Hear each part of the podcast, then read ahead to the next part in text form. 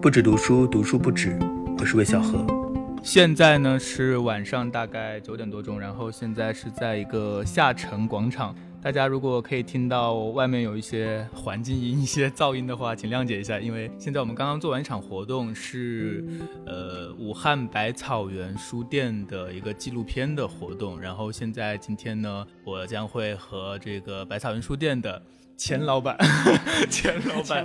老老王聊聊，就是他自己开书店这些年的一些经验啊，以及他对于书店这个行业的一些看法等等。其实。今天在刚刚的活动，我们已经聊了很多了。呃，嗯我对百草园其实挺可惜的，因为我没有去过。但没有是去过人很多，对我不要大紧不要紧大概知道，就是其实它开了十一年，其实是搬了两次家，对，从一零年到一六年，然后从一六年到一七年，一七年到二零二一年，对吧？嗯，我不知道，我不确定啊。你是八零后，我是八六年的，八六年的，那你是武汉大学毕业的。二零零九年毕业的，毕完业正好就开书店了，就没有做别的。做过一点点事情，嗯，但是我在二零零九年的夏天出过一次出过一次车祸，严重吗？很严重，我差点死了。我在养伤的过程中，可能才萌生了想做一点点事情的一种想法吧。嗯养伤，因为我我那个养伤要养半年多的，那个时候我如果不去找一个事情做的话，我怕我到时候闲久了，我可能会闲出毛闲出毛病来。所以我在养伤的过程中，我想着可能要再做个事情。我当时想，我当时脑袋里面想着的第一件事情就是，要不开一家书店，因为我、嗯我那个时候其实对书店的这个认知是很浅的，因为我其实我是在一种不懂这个行业的情况下去、去去去开的这个书店，很艰难，但是那个过程也比我想象中的要复杂，复杂的多，艰难的多。你当时开的书店多大？刚开始开书店就是第一次在华师文化街的时候这样的一个书店，当时开的书店只有三十多个平方，三十多个平方，嗯，就只有书的那种，很小的书店。只有那个时候只有书，确实，因为那个时候是二零一零年啊，那个时候、嗯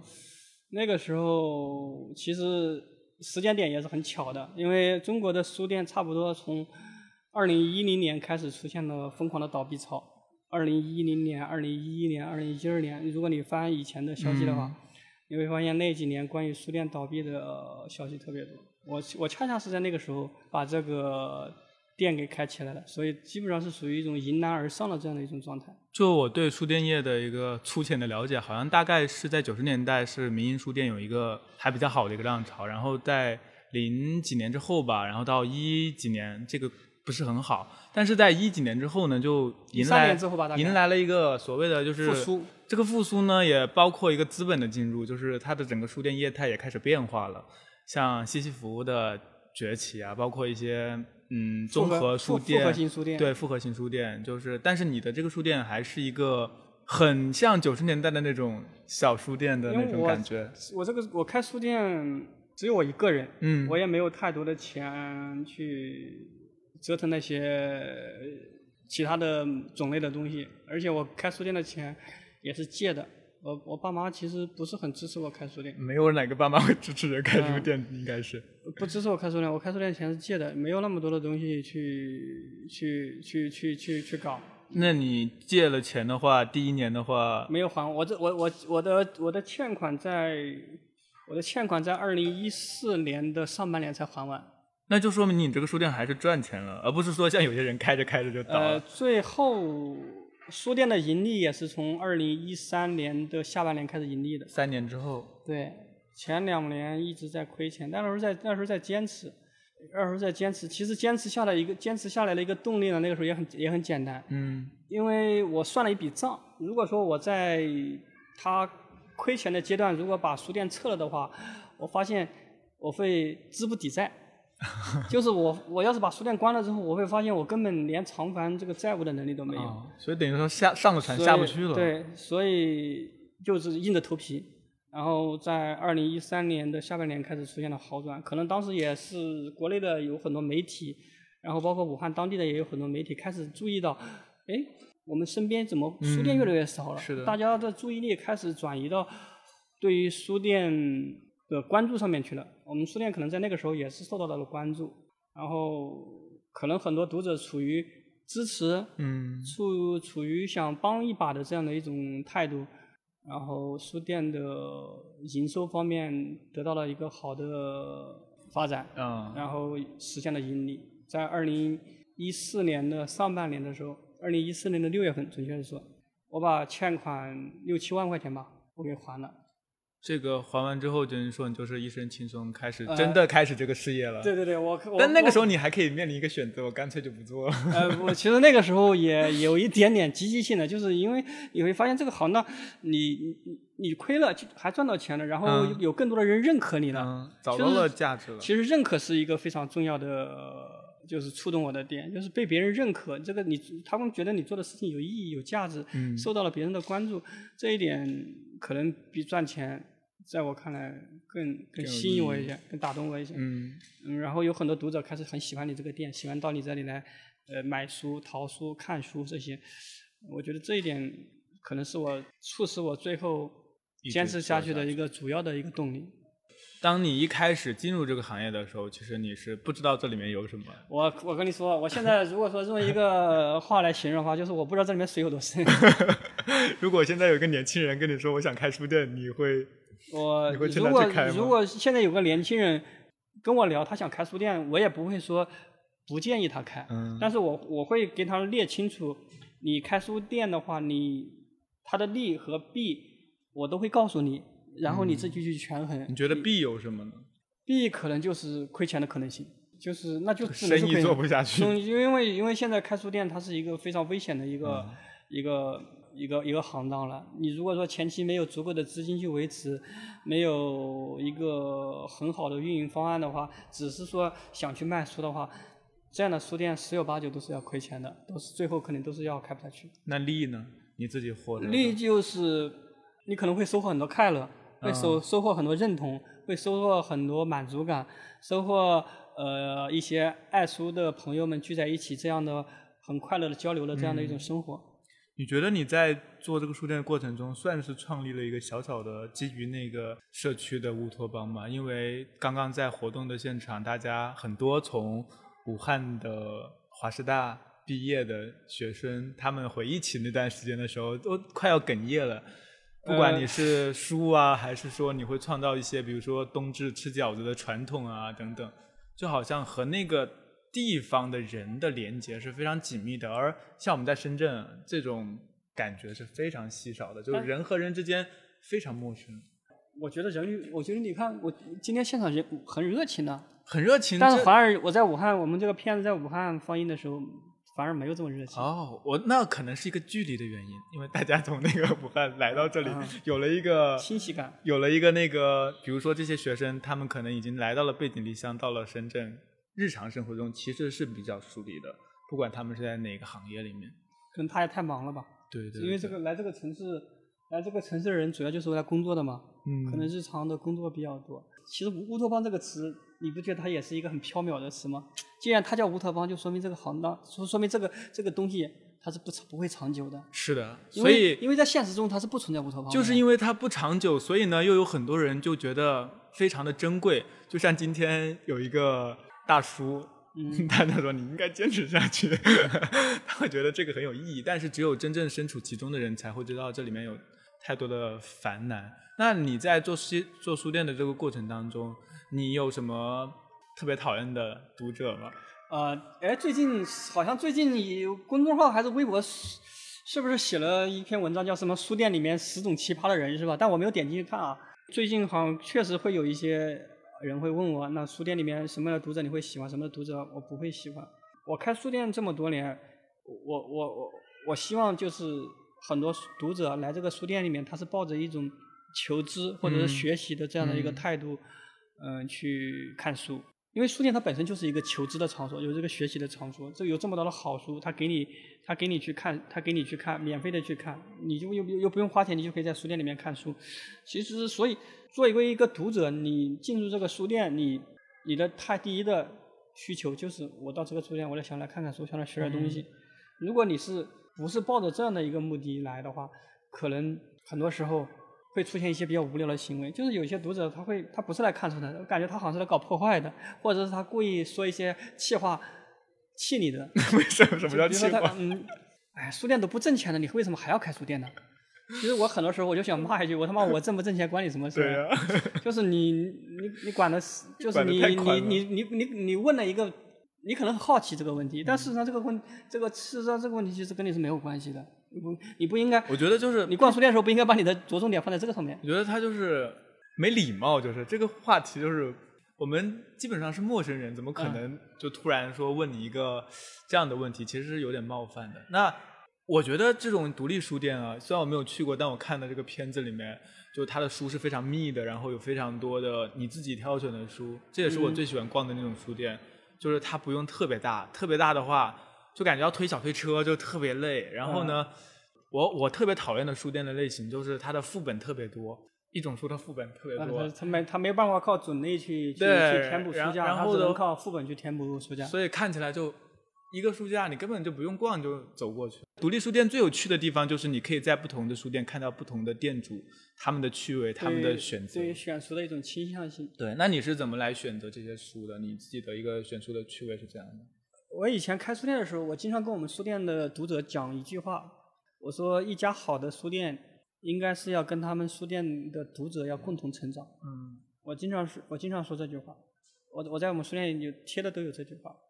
嗯，我是我希望我我这个书店它是带有一种成长型的书店，就是在这个书店里面的书，我自己看的时候能够给我带来成长，嗯书店里的读者看到这些书的时候，他也能够带来成长。是什么成长呢？我希望它是有启发意义的，嗯希望是它有能够传达观点或者是观念的。嗯嗯，那在这方面我肯定要去挑选，或者是我去我去我去选，那么哪些书我认为它在这方面能够做到这样的起到这样的作用，我就会把它选进来。哎选进来。什么叫做有启发的呢？或者是什么样的书你是绝对不会选的呢？呃，这两个问题我都可以回答你。什么样的书我不会选？其实这个可能已已经比较老套了，就是一般的开书店，一般的什么特别畅销的呀，或者嗯是心灵鸡汤啊、励志啊，或者是呃一些呃比较就是口水的那种畅销类的书啊，我一般的肯定都不会选。嗯因为我还是希望我们书店的读者，在我们这个有限的书架上面，能够看到我我我我我选择过的更有价值的书。就是因为我们书店很小，对吧？嗯如果说是什么样的书都进过来的话，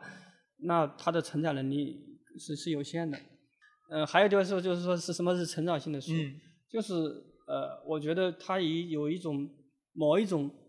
认知的启发，或者是某一种观点的启发的这样的小说呀，或者是是人文类的书，其实都不要紧的，只不过嗯只要能够给你带来某一种角度的一种一种一种一种一种思考。思思考我们自身也好，嗯思考这个社会也好，思考我们这个生活也好，或者是对给我们的一种新的呃知识的呃，让我们接受能让我们接受一种新的知识也好，其实我就我嗯认为这是都是一种可以让我们成长的一一种书。当你来开这个书店的时候，完全没有想过我的书店面对的人群是哪些人，或者我我是我有想过，我有想过，我们书店的面对的人群，我我我还是希望它是知识性的群体，嗯知识性的群体，可能中小学生我可能不会去把它纳入你的顾客群，顾客群，然后那种以某一种获得某一种职场技能的这样的群体，我可能也不会把嗯它、呃纳入我的这个目标群体里面。我还是希望那种有一种求知欲望的这样的一个群体，嗯我希望它是它是我们的群体。知识青年，嗯，比如可能大学生为大学大生学嗯多一生点，然后刚毕业没多久的人多一点，还有就一种他本身就很喜欢读人文类比较有深度的，嗯，呃，人的这样的群体多一点。大家都在说什么中国人啊，越来越不读书了。你作为一个书店从业者，你的感觉前从业是者，前从业者你的感觉是怎样的呢？呃，其实说中国人越来越不读书了，我其实我从来不说这样的话的，嗯，因为每个国家都有爱读书的人，每个国家也都有爱不爱读书的我也人，这对么吧觉？得。就是读书这个事情，它本身也是一个私密性的事情，也是一个私人化的事情。你你读不读书，其实跟别人读不读书，我觉得关系也不要也不大。你你如果说你你你喜欢读书的话，你喜欢看书的话，你喜欢买书的话，你不要管周遭的人他们是什么样子的，那跟自己也没有关系。你不要去抱怨生活的生活中遇到的其他人不不读书。你你你读书，你就先问自己读不读书。如果我读书，我不管别人读不读书。那作为一个爱书的人来说的话，或者是喜欢书这种嗯媒介的话，你会有这种失落感吗？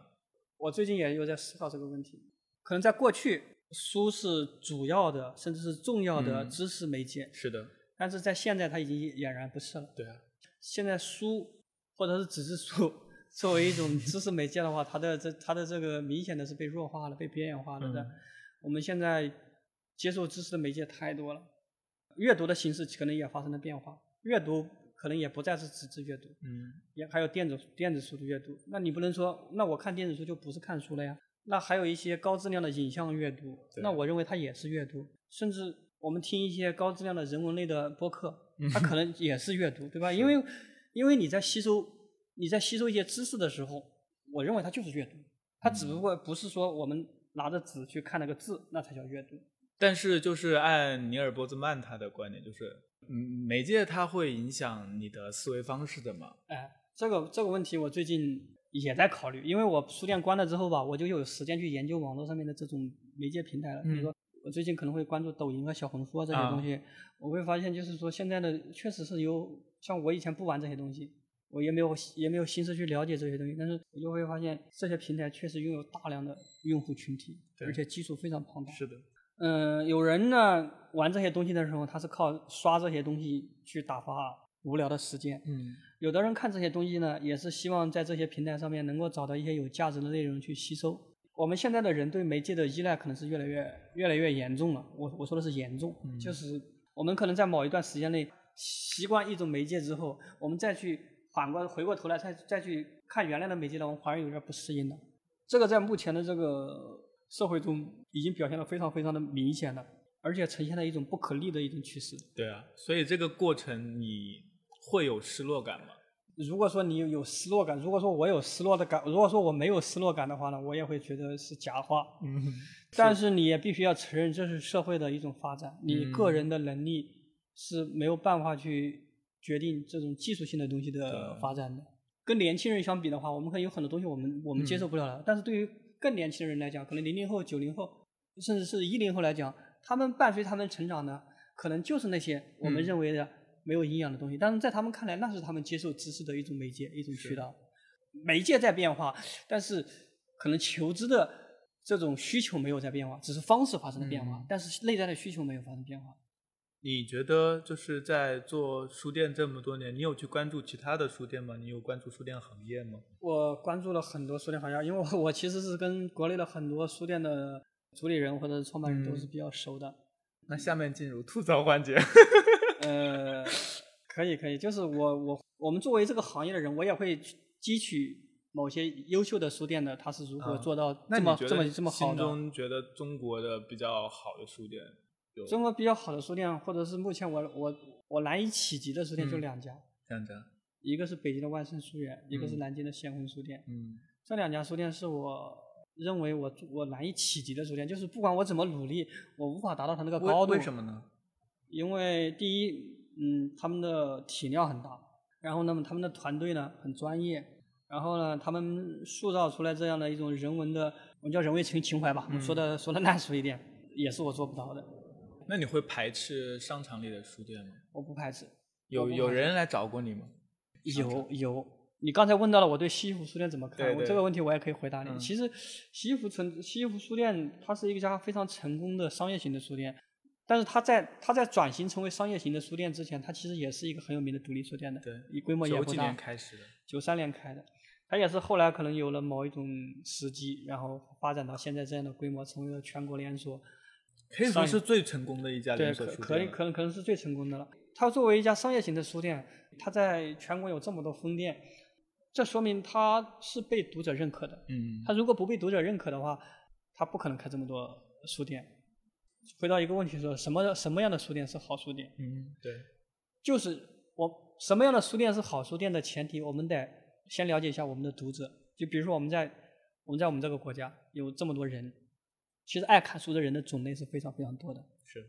读书的群体也是非常非常多的。嗯有的人呢喜欢读入门一点的书，嗯有的人呢读深奥一点的书，那有的人可能读奇怪的一点、嗯奇怪一些的书，对吧？因为每个人对阅读的需要不一样，那这就会导致，因为这这这相当于这是买方市场在这里，对吧？嗯那么因为买方市场的需要是不一样的，那自然而然也会有卖方市场相对应的类型去与买方市场接轨，对吧？嗯所以西服书店它作为一个商业型的书店，它里面既有比较入门一点的书，因为它门口摆的很多都是畅销书，对吧？对对畅销书是它畅销书的量是非常非常大的，畅销书里面有很多可能就是一些日常的话题的一种一种嗯展开的，它可能就满足了很多对于入门轻阅阅读比轻较阅轻读的啊。嗯有需要的这样的一个群体。但是你往它里面走的时候，其实它也有很多人文类的书，只不过它人文类的书的比例可能相对来说少一点。但是有的时候，因为很多读者他其实也是会进步的。我今天读的是一些轻阅读的书，或者是我这一段时间读的是轻阅读的书。当他的这个阅读的认知被深化以后，他以后可能就会读一些比较深一点的书。嗯相信读者，哎、因为在阅读的过程中，读者是会不断的深化的，会不断的变得深刻的，变得嗯变化的。那这些读者，他们可能在西西弗的时候遇到了一些能够打开他们认知的一些入门的书，随着慢慢的增长，他可能会已经会习去习习惯去西西弗去挑一些深奥一点的书了，或嗯者其他种类一点的书了。西西西弗在很大程度上可以满足这样的一个读者的需要的。就你自己的例子来说，你有没有觉得随着这个城市化发展，然后这个商铺的租金，包括这个网上的这个电商共同挤压之下，其实小书店它的生存空间生存的空间空间和它的门槛就是变得比以前九十年代要高很多，对吧？这也是这也是时代发展的一种趋势，那如果这个趋势之下，你会觉这得趋势不可逆。不可逆的这话，就是那这就是我们现在独立书店面临的一个非常巨大的压力。我们必须要、嗯必须我们必须得承认这样的一个现实。那你觉得有解吗？还是说就投降？我觉得就是你能坚你能坚持住就有解，你坚持不住就无解。我也有一些朋友，他开书店啊，嗯或者是他开其他的一些店，他有个什么问题呢？就是他的门面，他的房子是他自己的嗯啊他这就他没有解决他就没一有劳压永逸，了 对他没有压力，他就没有什么经营的压力。当然这，这个这对于大多数人来讲的话，这是一种很奢侈的一种前提，对吧？是的。书店的这种租金压力，甚至这种门面的这种不安，就是随时可以变化，因为房东有可能会不租给你不租给你的，这这种问题确实是非常很多书店面临的危机。就包括我们书店也是因为这个原因没有开的，嗯，这个都是行业痛点，就是我痛点我给你没有办法解决我我我没有办法给你说是，嗯我我没有办法站在我个人的角度给那你一你个觉行业的答案。嗯毕竟大家都说什么出版是夕阳行业，但是在整个的这个呃产业链上啊，出版是上游的，那书店是下游的，上游面中国端面对那个读者的，你觉得 书店和出版会书店会更难吗？因为书店是被动行业嘛，嗯，因为书店里面的选品它都不是自己产出的，它其实像个买手店，你知道吗？对，它像个就很多独立书店，其实它就是像一个买手店，对它从各个出版机构里面挑挑选选书一些有他认为有价值的书陈列出来，然后输出某一种观念，输出嗯某一种价值，然后传达给读者。书店里面的书都不是自己的产出的，嗯，所以书店是非常被动的一个行业。我最近也在思考，或者是未来有没有一种可能性，中国的出版业会发生一些改革？嗯，因因为我们知道在台湾或者在日本，它的出版管制是没有那么的严重严格的我们中国的出版管制，因为就是很很严重的内容要管控，书号也是由国家给你嗯对发放的，你普通的书店是没有资格去出版一本书的，你出出来的话那只是非法出版物。如果说将来有一天我们的这个出版制度改革了，能够允许个人出版或者是书店也参与到出版中来的话，嗯如果很多书店能够自己根据自己群体的特点去出一些有市场价值的、嗯有阅读价值的书的时候，或许会让每家书店会出现不同的这种它的个性化会更加的明显，对吧？嗯，每个每家书店都能出自己的书了，是不是我们在内容上面就更加独家一点？我听说，我也不太确定，就是有些国家它会。呃，新书多少个月它是不能打折的，也是有这个说法。中国之前也想搞这样的一个方式，但是被读者骂的骂的很惨、啊是吗在网络上面被骂的很惨，就是说，因为因为很多人会觉得就要，因为可能很多人会已经习惯了在网络上面买低价的书了，嗯他觉得书不打折，他们可能受不了，接受不了。我觉得这个真的是可以直接挽救这书店个行业的一个这个是一举个措这个这这个这个这个行业这个这个政策呢，它是需要或许他需要国家去下很大的决心，嗯去去去去操弄这样的一个一个一个政策的。那那这这对整个行业的影响，可能确实是非常非常巨大的。对，因为其实如果你想要买便宜的书，那可能过两个月的旧书你还是可以在网上买的。但是你想买新书的话，要么你就到店里去。这样的话，其实我觉得我自己是对这个，如果是有这样的政策，可能会对这个行业有一些这这好是转对吧行业是是会有一定的这个这应该叫什么作用呢？叫保护作用，嗯一定的保护，但是目是前没有。呃，现在其实大家各地政府也都说在要推广文化嘛，也会去倾斜一些书店。你你们有被倾斜到吗？在这些我我们补助啊书店之类在的过去的几年里，确实有拿到武汉市的关于实体书店的扶持，嗯虽然金额不大，啊但是因为我们书店本来规模就很小，能够拿到政府的扶持，其实我觉得还是还是很开心的。虽然虽然虽然不嗯多，我今天跟博雅艺文空间的负责人聊，他他说深圳现在也在花钱，政府也在出钱去扶持嗯深圳市的书店，其实我觉得是好事。他的空，他说这个你的门面门面租金一个月是二十多 万， 根本一一年一年的租金就好几百万，对对对，嗯，这不是一个书店能够承担的。这不是一个普通的书店能够承担的一个租金压力。关书店的这个，刚刚我其实已经在活动里问过了，就是呃那十四天啊，这样问有点残忍。你自己的心情是怎样的？就是那 你实看际到那么多人来，然后但是你马上要把这个新学十一年要关掉，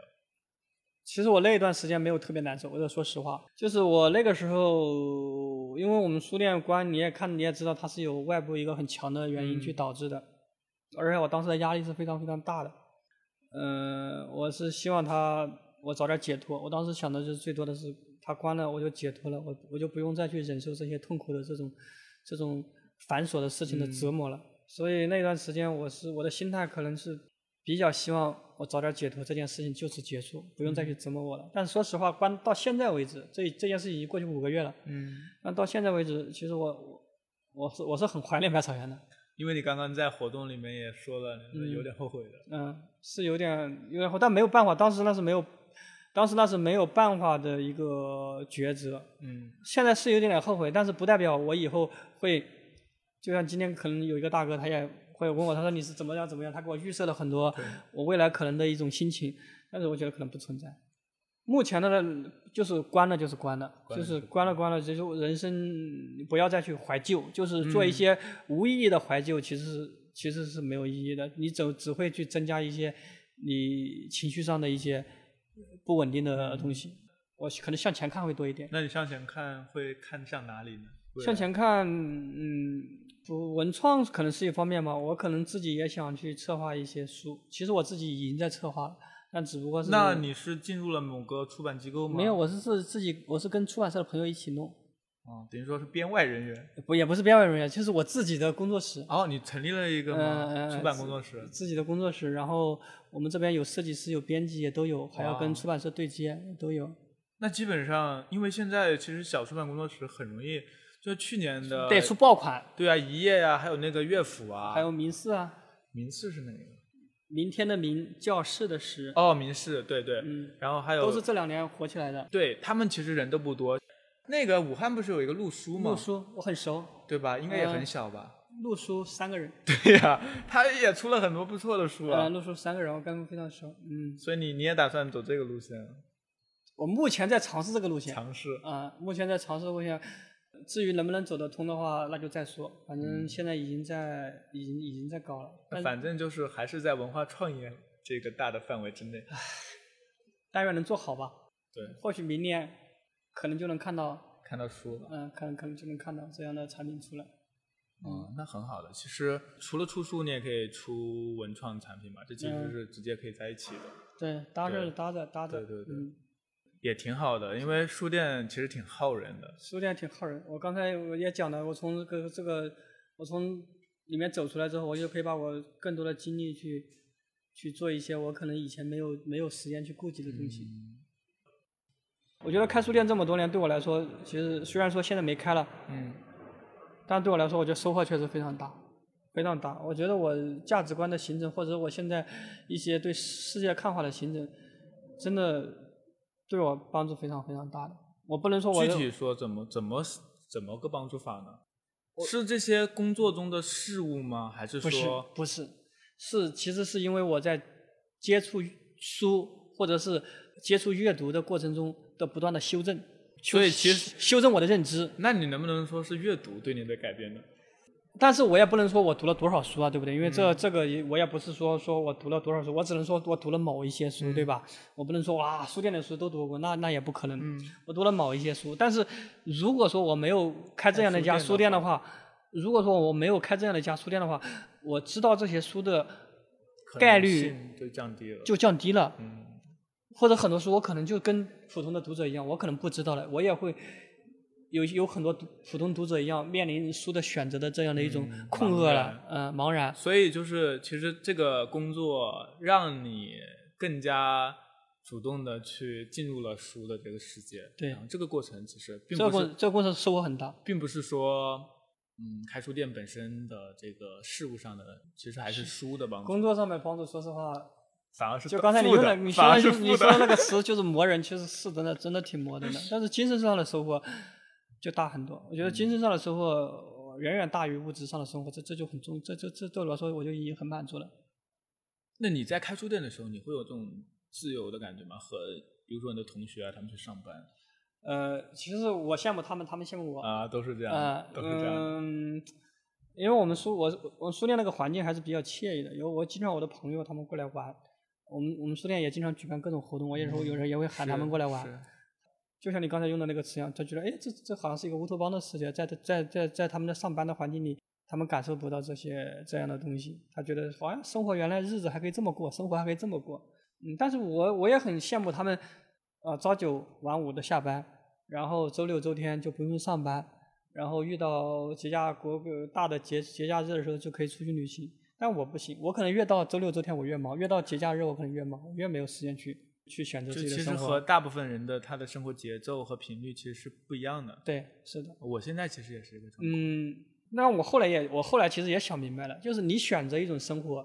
你选择了这种生活，就代表你必然要失去另外一种生是活的，不可能是什么都要有，不可能不可能什么都有，所以后来心态也也也也也好了的。但是也也我的朋友也会羡慕，哎，他们在上班的时候，我自己开着车出去玩 去了，所以有有得有失吧，要要认清楚，或者是要要理解生活中的有得有失，不要去患得患失。好，那就是那今天的哎什么时候？那我们就， 那我们今天就聊到这里。然后希望有机会，不知道你会不会还在武汉？有机会去武汉的话，